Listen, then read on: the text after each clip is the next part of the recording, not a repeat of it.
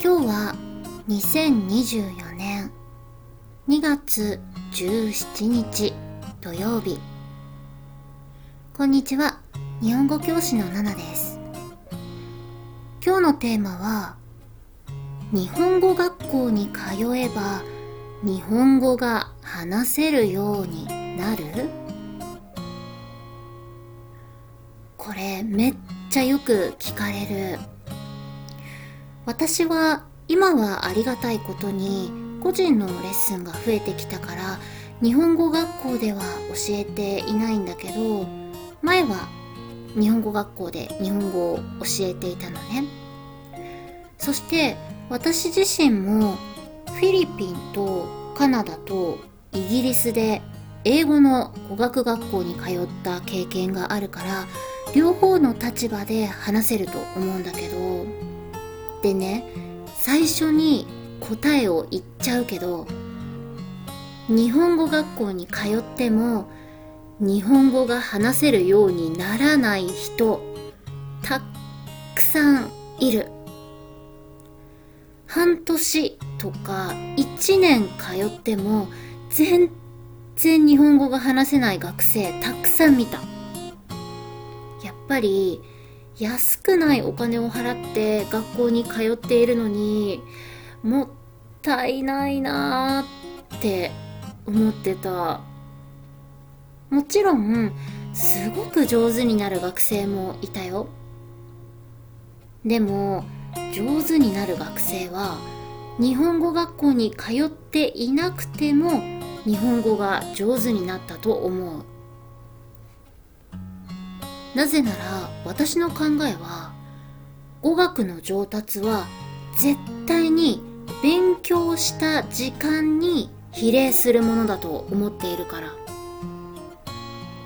日本語学校に通って日本語が上手になった学生は学校以外でも自分で勉強する時間をちゃんと作ってた。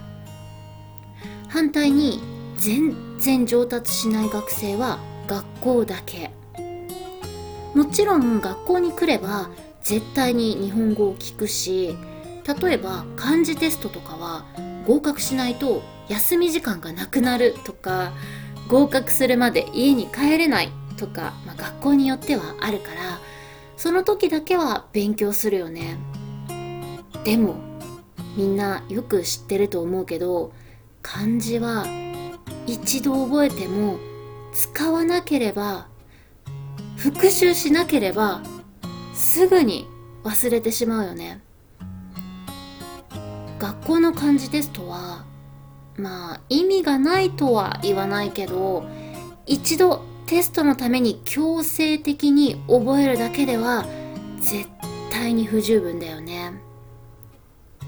あとはやっぱり学校では日本人と話す機会がない。学校には日本人は先生しかいないからね。そして先生と1対1で話す機会はほとんどないよね。で最初にも言ったけど私は英語の語学学校にいくつか通ったんだけどやっぱりあまり上手にならなかったんだよね。あでもフィリピンはすごく良かった。なぜなら先生と私1対1の授業があったから。フィリピンはね3ヶ月の短期留学だったんだけどその時が一番英語上手になったかも。反対に私韓国語は韓国に留学したこともないし住んだこともないし学校に通ったこともないのね。だけど今英語より韓国語の方ができるもん。これが答えだよね。だから時間がなくてお金がなくてなかなか日本語学校に通えないっていう人も安心して日本語は学校に通わなくても上手になる。ペラペラになれる。私の生徒さんでも日本語学校に通ったことがない。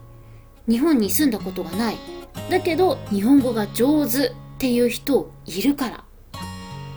だからみんなも安心して自分のやり方で日本語を勉強してね。楽しいことが一番だから。今日も最後まで聞いてくれてありがとう。